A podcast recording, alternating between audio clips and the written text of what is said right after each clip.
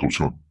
El tipo de podcast que estás a punto de ver está lleno de incongruencias y datos erróneos o inventados debido a que las personas que lo conforman son ignorantes e inventan datos solo por convivir. Recuerda, nada es verdad, todo está permitido. Bueno, ya se fue. Bueno, se tiene, damas y caballeros. Bienvenidos a su programa favorito, Mr. Kicks. Les habla Total Mosh y comenzamos con las noticias. El mundo de las noticias no descansa, pero Easter Geeks sí. Estas son las noticias más relevantes de la semana. Se dio a conocer la iniciativa Supergame, la cual se refiere a la nueva unión entre Microsoft y Sega para crear juegos de nueva generación utilizando la infraestructura de Azure. Recientemente hemos visto que han tenido lazos muy unidos. Sega le ha prestado bastantes juegos en el Game Pass, toda la saga de Yakuza y muchos otros más. Lo que aquí nos queda preguntarnos es si los nuevos juegos de Sega tendrán alguna exclusividad con Xbox o serán multiconsolas. Eso el tiempo lo dirá. También Toei Animation y Amazon Prime Video concretan una alianza. Esto significa que animes como Dragon Ball, One Piece, Digimon y muchos otros llegarán a la plataforma de Amazon. Aunque para nuestra mala fortuna, esto solo estará disponible en el país de Japón a partir de diciembre, por lo que tendremos que esperar para ver si llega a este lado del mundo o si quedará solo allá. Y Microsoft está de manteles largos, dado que el 20 aniversario de Xbox se encuentra a la vuelta de la esquina.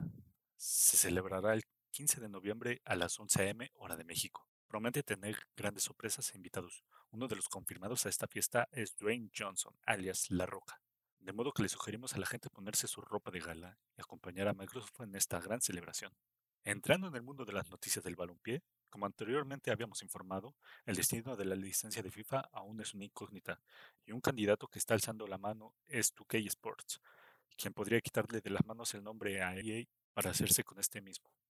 Sabemos que 2K no es un desconocido en el mundo del deporte, dado que ellos han desarrollado los últimos juegos de la NBA, por lo que de ser cierto esto significaría que EA tendría aún más competencia en el mundo del soccer virtual. Y hablando del mundo del balompié, recientemente se confirmó que el parche que arreglaría el juego de eFootball fue retrasado para primavera del siguiente año, pero para esto nos enlazaremos con nuestro corresponsal Totalmosh, quien se encuentra en las canchas de eFootball. Estamos contigo, Totalmosh. Gracias, Totalmosh. Efectivamente me encuentro en el estadio de eFootball. Fue un encuentro trepidante. Se enfrentaba Manchester United con el Barcelona. El balón entraba en las redes, sonaban clamores, rugidos, gritos. Pero no eran gritos de alegría, eran gritos de temor. Los rostros de los jugadores se deformaban, la pelota no se detenía y los árbitros parecían caer muertos al pasto por lo que realmente parece muerto son las esperanzas de eFootball de remontar como el rey de los deportes del soccer. La gente con mucha ilusión descarga el juego, aprovecha que sea gratis, pero sin saberlo, el precio que ahorran comprando el juego, posteriormente lo gastarán en terapia.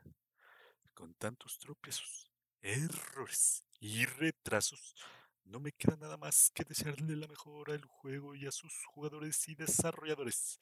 Espero que pronto puedan tomar el control del balón y anotarse un golazo. Mi nombre es Totalmoch y les digo hasta la próxima. Y con esto terminamos las noticias del día. Nos alegra mantenerlos informados y pasamos a nuestra sección Geek Videojuegos es momento de pausar el juego y platicar de nuestras partidas más recientes en este segmento de videojuegos.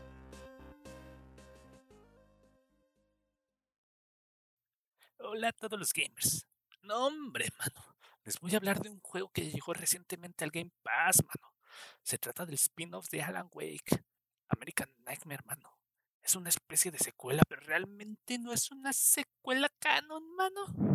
En esta historia tenemos a Alan Wake dentro de una historia en Night Springs. Se encuentra atrapado en un bucle de tiempo. Y nuestro trabajo será lograr que salga de él. ¿Puedes creerlo, mano? En cuanto a gameplay, es bastante similar a su primera entrega, con la única diferencia que hay una mayor variedad de armas. Es una historia corta pero poderosa, mano. Yo lo recomiendo. Les doy el sello de aprobación de Total Mosh, mano. Esta fue mi recomendación esta semana y pasamos al otro lado del estudio para hablar de espectáculos, mano. Las series y películas nunca terminan. Por eso, a continuación sigue nuestro guachando semanal.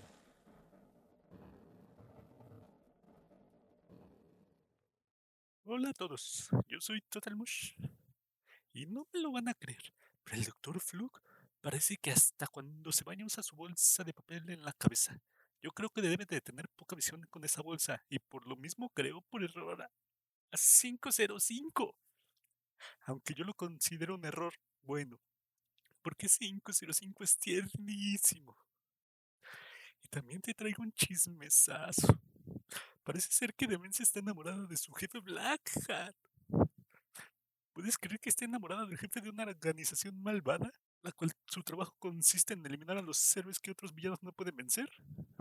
No sé ustedes, pero yo jamás me andaría enamorando con mi jefe. Además de que estoy casi seguro de que es ilegal en algún país. Pero bueno, sabemos que estas personas tampoco es como que respeten mucho las reglas. También noté que aparecen muchos otros personajes de otras caricaturas de Cartoon Network.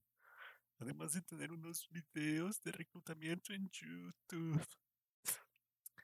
Pero bueno, si quieren seguir la pista de esos chicos malos, les recomiendo verlos a través de la plataforma de HBO Max. Creo que solo nos faltaría que nos platicara nuestro amigo Totalmush sobre anime. Vamos contigo, Totalmush. Todos los animes tienen voz y nosotros la escuchamos y compartimos. Esta es nuestra recomendación de anime.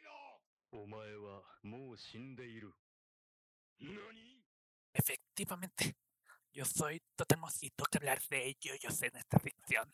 En este seguiremos la vida de la familia Joestar, comenzando con Jonathan y su padre quien adoptó un niño malvado llamado Dio. Entre investigaciones y por sucesos del destino, Dio terminó convirtiéndose en vampiro y mata al miembro más de la familia Joestar. Entonces en este anime veremos el camino de los Joestar para vencer a Dio, aprendiendo técnicas para lograrlo. Y algo de lo interesante de este anime es que en un momento toma un giro inesperado y cambia las técnicas que desarrolló por fantasmas llamados stands. Y de aquí es donde cambió su identidad de tipos mamados a estrategias de uso con los stands. Veremos vampiros, dioses aztecas, asesinos en serie y mucho más a lo largo de este anime. Araki, el autor de Yoyos, impuso moda, no solo en su estilo de dibujo, sino también en la vestimenta, dado que ha llegado a tener exhibiciones de ropa en algunos países. Y para terminar, y un importante tema a mencionar son las constantes referencias a la música, dado que varios personajes o sus stands tienen un nombre de canciones o grupos musicales. Con esto no queda más que recomendar que vean JoJo's. Me encantan todos sus openings, los cuales se encuentran en Crunchyroll y Netflix. Vamos de vuelta contigo al estudio Todamos. Bueno, gente, este programa ha llegado a su fin. Agradezco a nuestro corresponsal Totamosh, a nuestro compañero Totalmosh y al resto del equipo. Les ha hablado Totalmosh y aquí apretamos Power. No te olvides seguirnos en todas nuestras redes sociales, las encontrarás abajo en la descripción.